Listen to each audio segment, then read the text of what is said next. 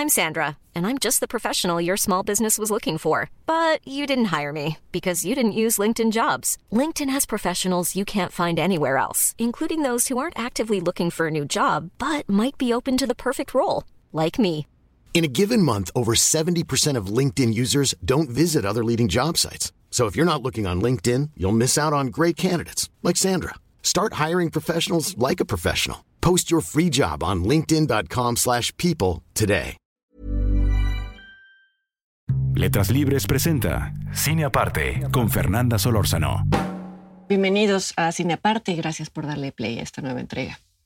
Paul Thomas Anderson es uno de los directores más reverenciados del cine contemporáneo. Podría decir simplemente que es uno de los más gustados, pero sería inexacto, porque aunque películas como Boogie Nights, como Magnolia, como There Will Be Blood, como Phantom Thread, eh, han recibido premios en, en los principales festivales del mundo y han sido descritas por la crítica en términos superlativos, incluso hiperbólicos, no solo por la crítica, incluso directores como Ingmar Bergman llegaron a referirse a Magnolia como un ejemplo del vigor del cine estadounidense. A pesar de todo esto, eh, y volviendo al, al punto, no es un director adorado por las grandes audiencias y creo que esto es comprensible en el sentido de que las tramas de sus películas no son invitaciones a pasar un buen rato, no en un sentido escapista, y casi no incluyen a, personajes optimistas o en el mejor momento de sus vidas.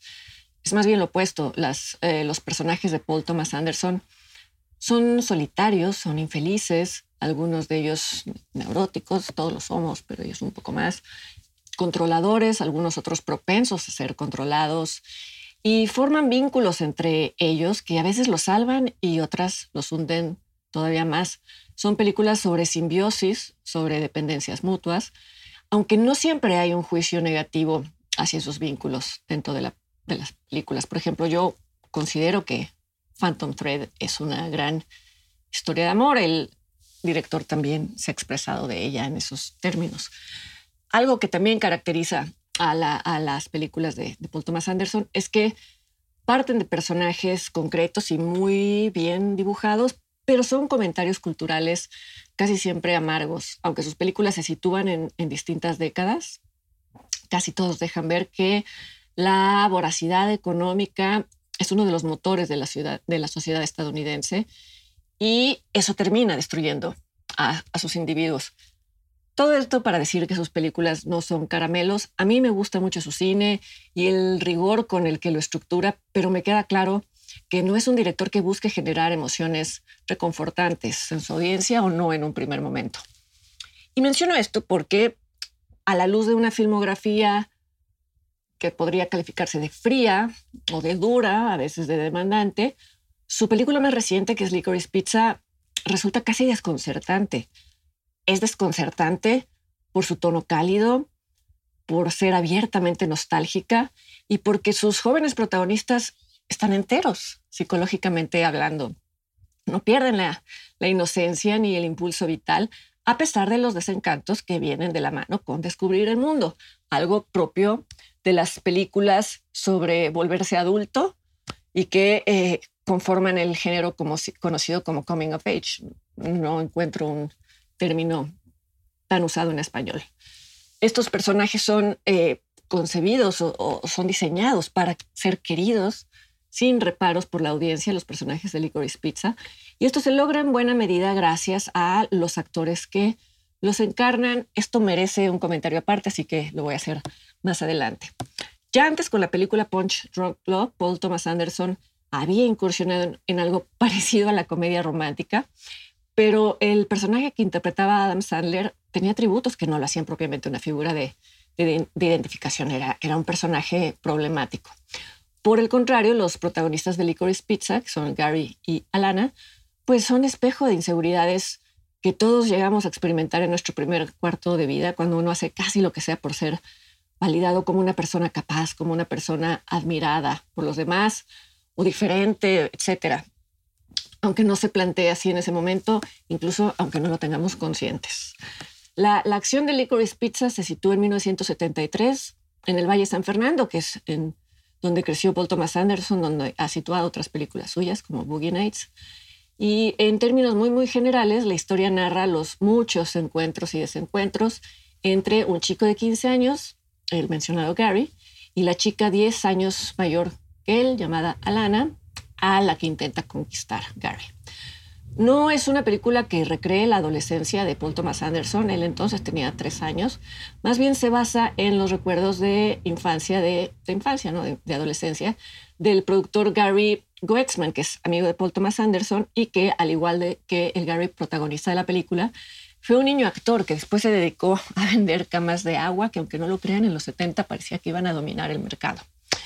Anderson después eh, propuso algunas subtramas y entre ambos cocinaron el guion.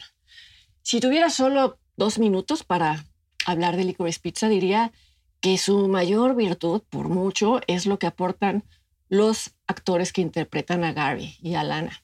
Ella es miembro del, grupo Haim, de la banda Haim, compuesto por tres hermanas, por sus hermanas, que además aparecen en la película como sus hermanas, sus padres también aparecen en el papel de sus padres. Y Anderson ha dirigido eh, videos, videos musicales para la banda. Él dice que escribió el papel para Alana y a pesar de que es la primera aparición en cine de ella, ya ha sido nominada varias veces por su actuación. Esto está totalmente justificado. Y sin embargo, para mí la gran presencia de la película es la de el chico Cooper Hoffman en el papel de Gary. Cooper es el hijo del el actor Philip Seymour Hoffman, que recordarán murió de una sobredosis en el año 2014 y que apareció en cinco, cinco de las nueve películas que hasta la fecha ha filmado eh, Paul Thomas Anderson. Vamos, sobra decir de lo significativo de que ahora sea su hijo quien protagonice una de sus películas, de las películas del director, a pesar de que hay que decir, no fue su primera elección. Paul Thomas Anderson dice que lo llamó porque no le gustaron otros actores a quienes les hizo casting porque eh, estaban demasiado, demasiado, eran sobreactuados en relación a, la naturalidad de, Alana Haim. Pero bueno, más allá de lo conmovedor que puede ser que ahora Cooper releve a su padre en el cine Paul Thomas Anderson, más allá de esto, lo que pone los pelos de punta es su magnetismo, es su capacidad para llenar la pantalla a pesar de no tener la apariencia de una estrella de cine. Y es lo mismo que sucedía con su padre. También es la primera película de Cooper como lo es en el caso de, Alana Haim, pero hay una diferencia entre ellos como personas. Hace poco vi una conversación que sostuvieron con el público en una proyección de Licorice Pizza y los estaba observando. Observaba que Alana Haim era, extrovertida, cosa que quizás explica por su experiencia en los escenarios con, con su grupo de música. Por el contrario, Cooper Hoffman permanecía serio, incluso parecía tímido. Él mismo dijo que ese exceso de confianza en sí mismo que desborda su personaje, ya lo verán. Para nada era un atributo suyo y ahí se, ahí se notaba. Y esto me pareció fascinante y relevante porque revela su capacidad para construir un personaje que casi se roba la película. Por otro lado, hablando de otra cosa, no podía faltar en una película de Paul Thomas Anderson la ya mencionada mirada crítica hacia el entorno cultural, esta vez dirigida sobre todo hacia la industria del cine, vamos, no tan ácida como cuando hizo Boogie Nights sobre la industria del porno, pero eh, sí hay varios comentarios ahí. Los 70 fue una década que trajo consigo grandes cambios en la industria del cine, en la industria mainstream, pero todavía conservaba vicios de las décadas previas. Y en tanto estos comentarios críticos, los comentarios críticos son la carta fuerte de Paul Thomas Anderson, pues lógicamente las mejores secuencias de la película son una sátira de esas actitudes. Por ejemplo, eh, una escena en la que tras bambalinas, una actriz llamada Lucille, basada en Lucille Ball, tiene un arranque de ira, o la secuencia eh, en donde con una insensibilidad enorme, un agente de casting para niños le dice a Alana una y otra vez que tiene una nariz muy judía y que eso es bueno porque se están poniendo de moda las narices judías. Eh, hay una caricatura también franca y deliberada de John Peterson, que eh, en ese entonces era novio y estilista de Barbara Streisand, es, interpretado aquí por Bradley Cooper. Es una caricatura que el propio John Peters autorizó que se hiciera de él y por eso aparece identificado por su nombre. Y mi secuencia satírica preferida, aquella en la que un actor basado en William Holden, interpretado por Champagne, insiste en recordar sus glorias pasadas y, poseído por el ego, repite diálogos de sus películas y envuelve a una Alana desesperada porque le digan que es sexy.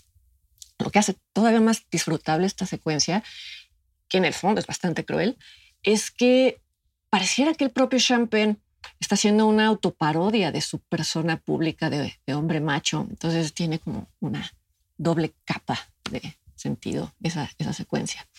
Para concluir, lo que me parece eh, innovador de Licorice Pizza, dentro del género de jóvenes que se hacen adultos y de retratos de adolescentes en el cine en general, es que la apariencia física convencional de Gary y Alana en ningún momento es el tema de la película. No debería de serlo, pero en la mayoría de las películas en las que los jóvenes están lejos de ser cinematográficamente atractivos, la trama suele estar dirigida hacia la redención de esa carencia. Digo, pongo carencia entre comillas porque es una carencia creada por la película misma, por el cine mismo. Y eso se ha filtrado a la realidad. Aquí, desde la primera secuencia, Alan y Gary se saben hermosos en su, imperfección o en su apariencia no convencional respecto a los cánones del cine. Gary es un niño actor y eso podría explicar que sea extrovertido, pero aún cuando hay una escena en la que se sugiere que ya no va a poder seguir siendo niño actor, que ya perdió el encanto y la fotogenia, eso para nada le, le, hace mella. Uno habría esperado de una película de Paul Thomas Anderson eh, un retrato de la espiral autodestructiva de los niños actores, pero esta película no es Licorice Pizza, esa película no es Licorice Pizza, y eso me refiero con que esta es una película casi desconcertante, sorprendente. Supongo que quienes como yo son de la generación de Paul Thomas Anderson, aunque él es un poquito mayor, van a confirmar la sensación de que crecimos en un mundo casi incomprensible desde el presente. Esto quizá divida las audiencias, así como el hecho de que Licorice Pizza está repleta de homenajes, de homenajes a otras películas de la época, por no hablar del soundtrack. Eso también está, se puede entender como un guiño a un sector demográfico o eh, un sector cinéfilo.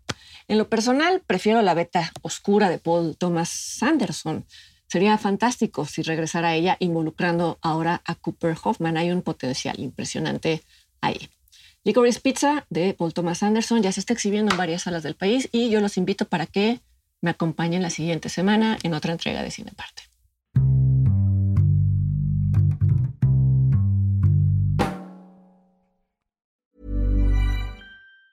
Even on a budget, quality is non-negotiable. That's why Quince is the place to score high-end essentials at 50 to 80% less than similar brands. Get your hands on buttery soft cashmere sweaters from just 60 bucks, Italian leather jackets, and so much more. And the best part about Quince, they exclusively partner with factories committed to safe, ethical, and responsible manufacturing. Elevate your style without the elevated price tag with Quince. Go to quince.com/upgrade for free shipping and 365-day returns.